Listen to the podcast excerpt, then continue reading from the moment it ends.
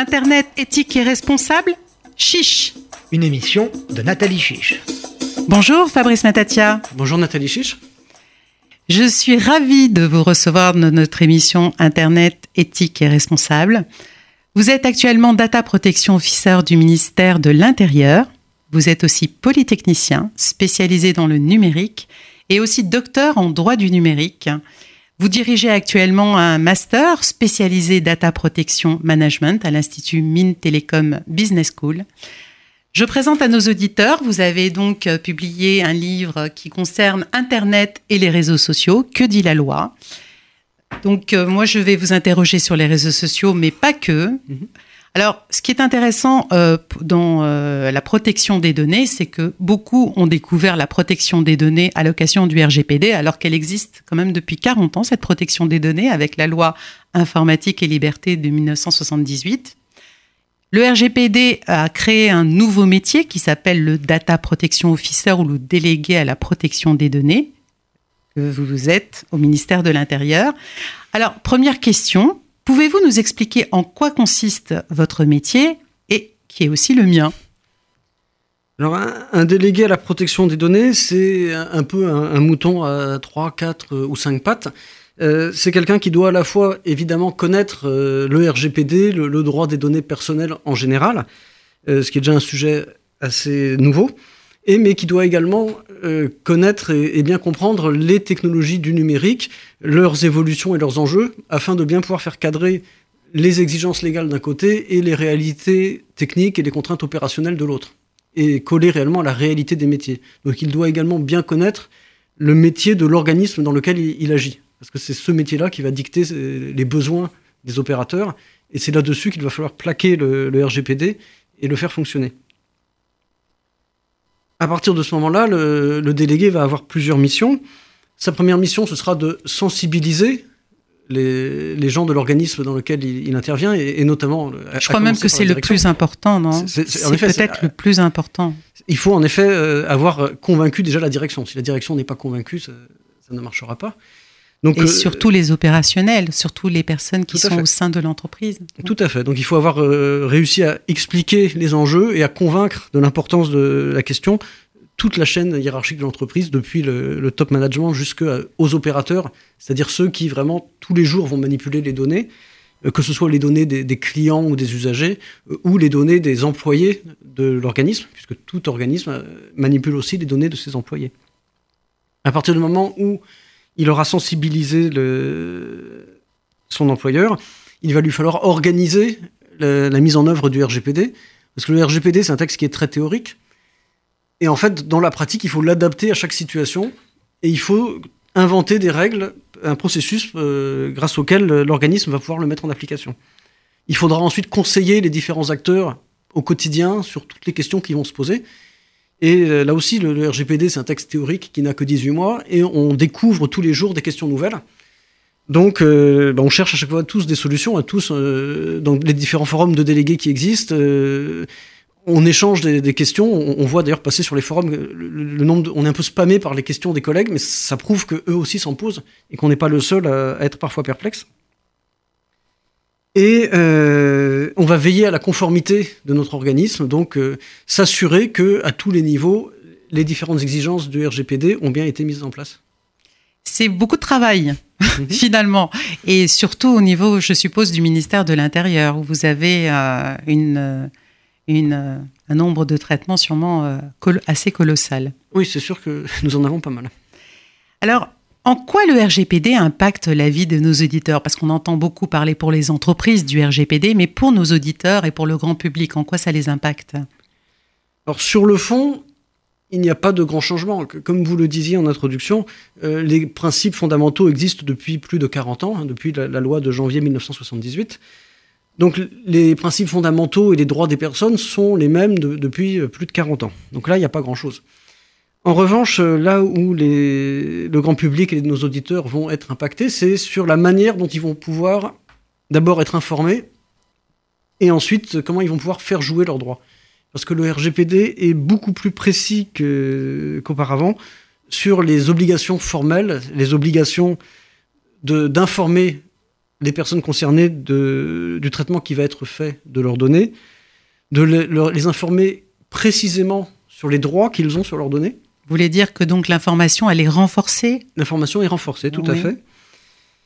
Et euh, informer également sur la manière d'exercer ses droits et informer sur les possibilités de recours, avec également euh, un recours qui est désormais possible en action collective, donc ça peut dire ce qu'on appelle aussi des class actions. Donc il peut y avoir des associations de représentants des consommateurs qui vont euh, déposer une plainte pour le compte de, leurs adhérents. Alors pour vous donner une, euh, idée de ce que ce, à quoi ça peut aboutir, donc vous disiez tout à l'heure, donc je publie des ouvrages. Donc j'ai des contrats d'auteur avec les maisons d'édition. Donc il y a une des maisons d'édition euh, avec lesquelles je travaille. Donc, le contrat d'auteur, c'est une page et demie sur la partie euh, contrat d'auteur proprement dit. Donc, qui dit, euh, voilà, je cède les droits sur tel article en contrepartie de telle rémunération pour telle exploitation par l'éditeur. Ça, ça prend une page et demie.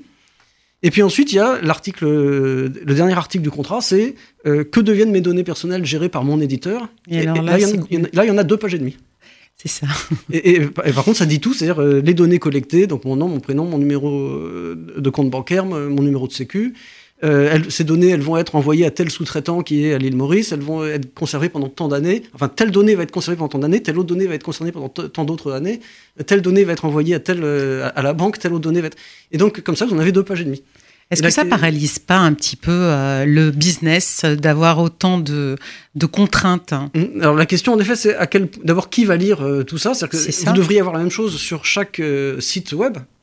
Ça veut dire que chaque site web devrait expliquer dans le détail tout ce qu'il fait avec chacune des données qu'il collecte.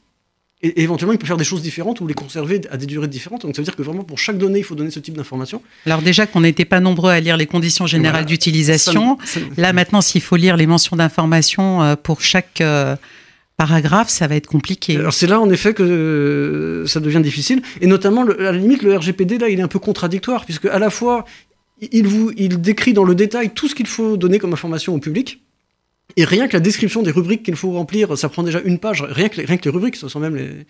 Et d'un autre côté, le RGPD dit que l'information doit être claire, concise et, et, facilement compréhensible. Oui, donc c'est un peu euh, contradictoire. Mais quand même, l'avantage du RGPD, c'est qu'il y a des nouveaux droits. Vous mhm. pouvez nous dire lesquels euh, Quels sont les nouveaux droits, en plus des droits d'opposition, de, droits d'accès, des rectifications, etc., qui existaient déjà euh, pour, euh, lors, enfin, lors de la loi informatique et liberté Il y a des nouveaux droits qui sont... vous pouvez peut-être les rappeler?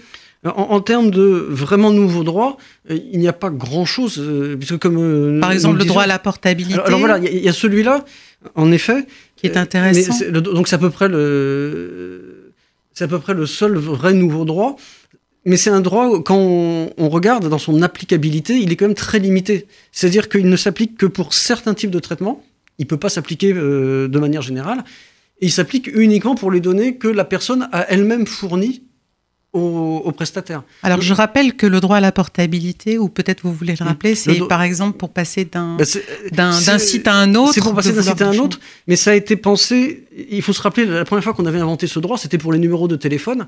L'objectif, c'était qu'on puisse changer d'opérateur téléphonique en conservant le même numéro de téléphone. Tout à fait. Avec l'idée que le fait d'avoir de changer de numéro, ça constituait un frein euh, à la concurrence. Puisque une fois qu'on a un numéro, on n'a pas envie de le changer. Et donc là, l'idée, elle est un peu la même. Mais donc ça veut dire que ça arrive dans des situations où ça a un sens de passer d'un opérateur internet chez le concurrent. Bah oui. Donc ça nous laisse, euh, on a l'impression d'avoir la main en euh, fait. oui, mais il y a peu de situations dans lesquelles il y a véritablement un concurrent chez lequel vous puissiez transférer toutes vos données. Vous voulez dire qu'on est pieds et poings liés? bah, Vous avez un compte Facebook. Je sais, est-ce qu'il y a un je ne sais pas si vous avez un compte Facebook. Il n'y a pas, d'alternative à euh, Facebook. donc vous avez formellement le droit de sortir de Facebook les données que vous y avez mises. Pour aller où? Et pour aller où? Alors justement, puisque vous me parlez de Facebook, vous m'amenez sur les réseaux sociaux. Mhm. Euh, on sait qu'Internet n'est pas une zone de non-droit. Et pour autant, les utilisateurs euh, pourraient penser qu'ils ne sont pas responsables quand ils postent des propos litigieux sur, euh, Internet. Alors, quel est votre avis sur la responsabilité en ligne des, des internautes?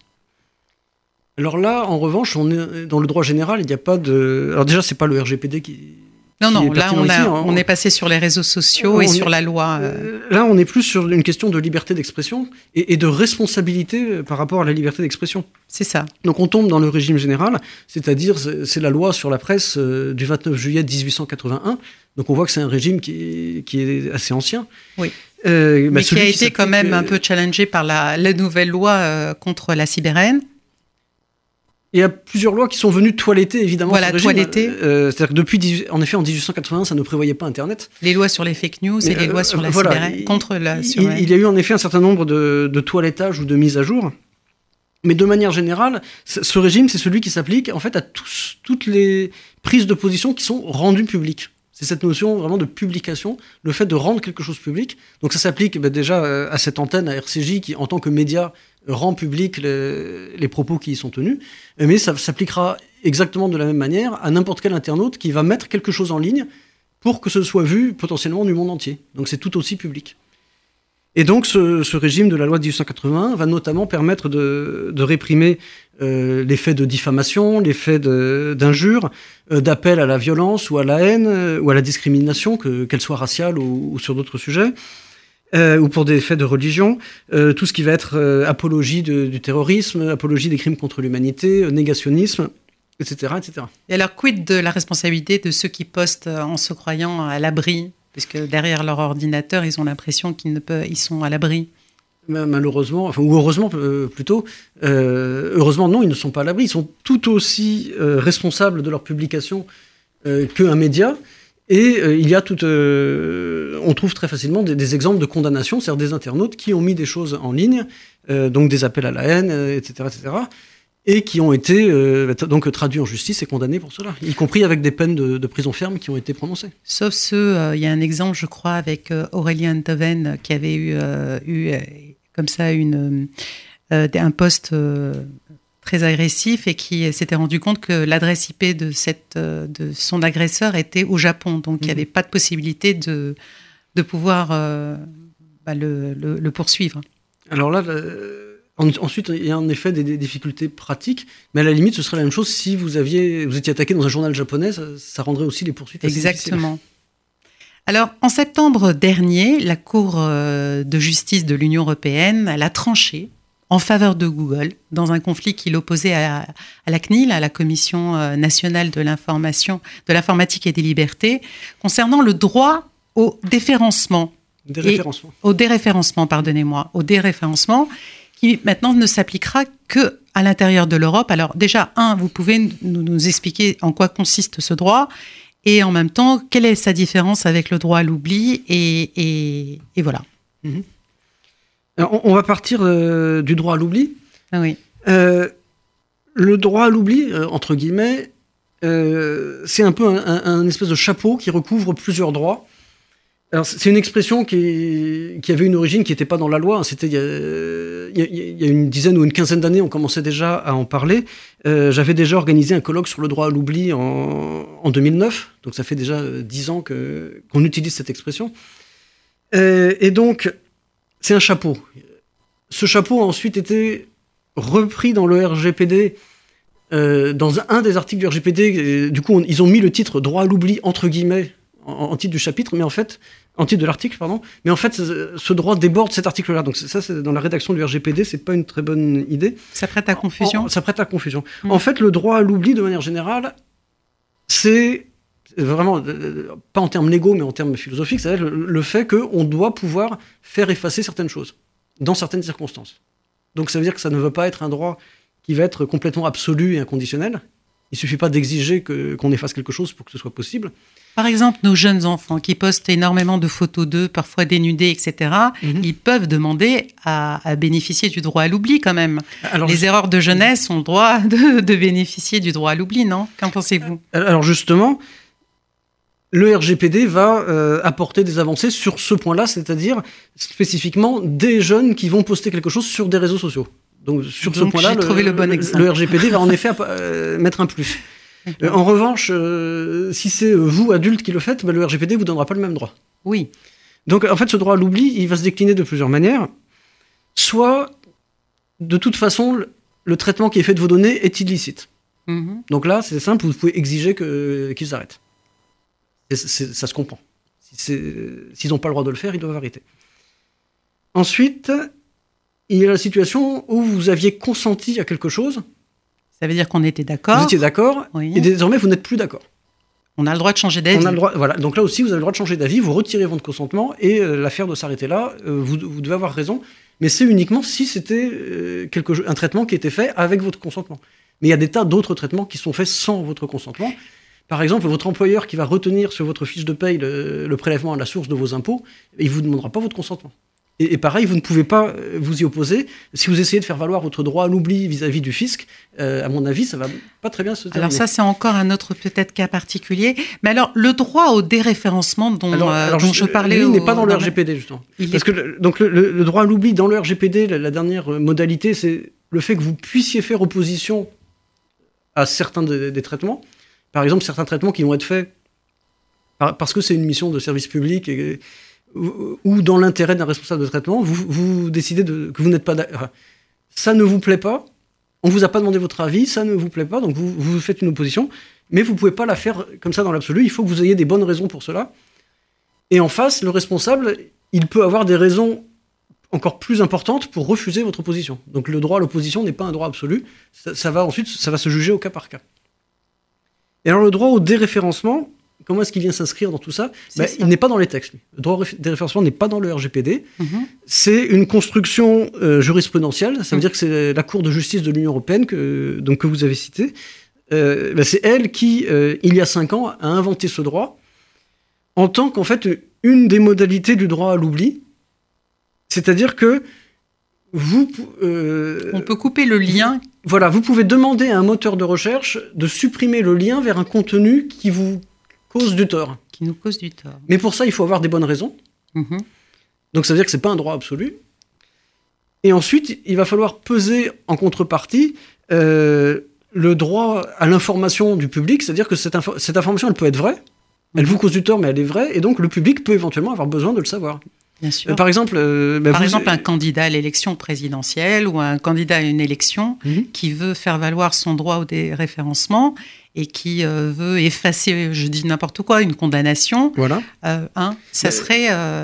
Alors justement, il va falloir peser entre l'intérêt particulier de la personne à faire effacer le référencement de cette information, parce que vu qu'elle est vraie, elle, va rester en ligne. Mais, par contre, les moteurs de recherche et Google en premier n'y donneront plus accès. Euh, mais donc, on va peser le droit de la personne à, ne plus faire apparaître cette, euh, information. et le, droit du public à, être quand même informé. Et dans le cas où la personne dont il s'agit est une personne qui a un rôle euh, public, évidemment. Qui a une notoriété. Une notoriété. Le public peut avoir le droit de savoir. Et alors, qui décide de cette, justement de cet équilibre entre le droit au déréférencement et, le droit à, à l'information? Alors, c'est d'abord le moteur de recherche donc souvent un acteur américain, c'est bien ça Donc c'est lui qui va euh, peser euh, l'équilibre. Euh, donc Google publie ses chiffres, hein, vous, vous, trouvez sur son site web, il, donne ses statistiques. En gros, on va dire, il, accorde la moitié des, demandes. En gros. Mais ça veut dire qu'il en refuse l'autre moitié. Et alors, cette décision de la Cour de justice de l'Union européenne, elle, elle, elle a accepté le droit au déréférencement en Europe mais elle n'accepte pas que ce soit dans le monde entier. C'est bien ça? Alors, elle, elle, a créé ce droit en, 2014, euh, donc déjà en imposant à Google de, de, mettre en place ce système pour déréférencer les, pages qui, qui, lui sont demandées. Et la question qui s'est posée alors, c'était de savoir comment est-ce que Google ou les autres moteurs de recherche allaient faire. Est-ce que ça voulait dire qu'ils ne référençaient plus cette page uniquement dans le pays du demandeur, ou est-ce que ce déréférencement devait être mondial? Ou alors européen Ou européen, voilà, ça c'était la, la voie moyenne. Euh, avec des arguments des deux côtés. C'est-à-dire que le, demandeur, lui, il voudrait que ce soit mondial et que l'information ne soit plus du tout trouvable euh, où que l'on soit dans le monde. Et inversement, ça pose un problème du coup d'extraterritorialité parce que ça veut dire que euh, une décision qui va être prise en Europe va s'appliquer n'importe où dans le monde, avec également le problème de symétrie. C'est-à-dire que si on, si on, commence à admettre ce principe, ça veut dire qu'une décision de censure qui serait prise dans un autre pays du monde, on devrait l'appliquer en Europe par symétrie. Euh, même si le régime qui a prononcé cette décision de censure euh, est plus ou moins euh, un état de droit. Donc ça, posait des problèmes. vous avez. Mais si je me souviens bien, les États-Unis ont des lois extraterritoriales. Mhm. Pourquoi nous n'aurions pas ce privilège? Alors ça, c'est un problème ensuite politique hein, de, souveraineté. Euh, vous aviez aussi la, la Cour suprême du Canada qui avait retenu cette solution, euh, mais c'est dans un cas de contrefaçon, de, de vente en ligne de contrefaçon. Et la Cour du Canada, la Cour suprême du Canada avait dit pour empêcher le- l'écoulement des contrefaçons, il faut qu'elles ne soient plus trouvables dans le monde entier. Donc elle, avait imposé un déréférencement à Google valable dans le monde entier. En revanche, pour ce qui est donc de, là, des problèmes de déréférencement de données personnelles, la Cour de justice de l'Union européenne a retenu la voie médiane en disant que pour faire justement une balance entre les, droits des différents pays, les, intérêts de la personne, le, le droit à l'information, un éventuel déréférencement ne devrait être donc applicable que au sein de l'Union européenne. Donc ça veut dire que si vous êtes un citoyen européen, vous demandez un déréférencement, dans les 50% de cas où il vous est accordé, ça ne sera valable que sur les versions européennes de Google. Alors, je sais que vous avez un droit de réserve, donc moi, je me permets de faire une réflexion qui est donc deux poids, deux mesures. Pour les États-Unis, ils ont le droit à une loi ter- extraterritoriale. En Europe, nous n'avons pas cette, euh, cette possibilité. Cela dit, le RGPD est aussi assez extraterritorial. Il Il- s'applique à toute, dans le monde entier, euh, à toute organisation qui va traiter des données de personnes qui se trouvent en Europe. Oui, mais euh, on est, c'est, c'est, un, c'est 25 pays, c'est 26, 28 pays, Mhm. euh, donc c'est une, ça a été, euh, voilà, ça a été, euh, c'est une souveraineté européenne. Euh, ce, qui est, ce, qui est ce qui est gênant, c'est qui est justement ces deux poids deux mesures, qu'il n'y ait pas, comme vous dites, une symétrie euh, dans le traitement, tout simplement. Alors, concernant euh, les, réseaux sociaux, euh, on parle euh, de la liberté, la sacro-sainte liberté d'expression américaine, qui est donc dans, dans leur constitution, qui est inscrite dans leur constitution, et qui est une liberté d'expression absolue, et puis la liberté d'expression en France, qui est quand même plus encadrée. Alors vous, quel est votre avis pour s'y retrouver? Parce que c'est vrai que on sait que ces réseaux sociaux sont principalement américains. On demande, euh, comme Twitter, comme, euh, comme euh, Facebook. Alors, comment faire pour s'y retrouver, pour savoir quel est le juste milieu pour notre liberté, quant à notre liberté d'expression? Alors, il n'y a pas de juste milieu, et là, la situation est simple, c'est la loi française qui s'applique. En fait, comme vous l'avez dit, il y a... Je crois a- qu'on demande au juge quand même aussi de. Oui, mais ça veut dire que le juge est compétent. Euh, oui, mais, C'est mais est-ce que le juge peut. je- que- quel est son, quelle serait sa grille de lecture, Ah, justement, pour. la euh, loi française. Là, je vous rassure tout de suite, ou je spoil déjà la, mais la je, pose la question de manière candide pour que Mhm. vous puissiez m'y Bien répondre. sûr. Euh, donc, comme vous le dites, il y, a- il y a donc deux situations qui sont différentes euh, philosophiquement. En droit américain, liberté absolue d'expression. Donc, vous pouvez dire les pires horreurs racistes. euh, en droit américain, vous avez le droit. Et, et en droit français, comme on l'a déjà dit, il y a la loi de 1881 qui vous donne des limites à la liberté d'expression. Et ça aussi, ça remonte euh, à la Révolution française. Dès la Déclaration des droits de l'homme, il était prévu que euh, la libre expression de la pensée était un des biens les plus euh, sacrés du citoyen.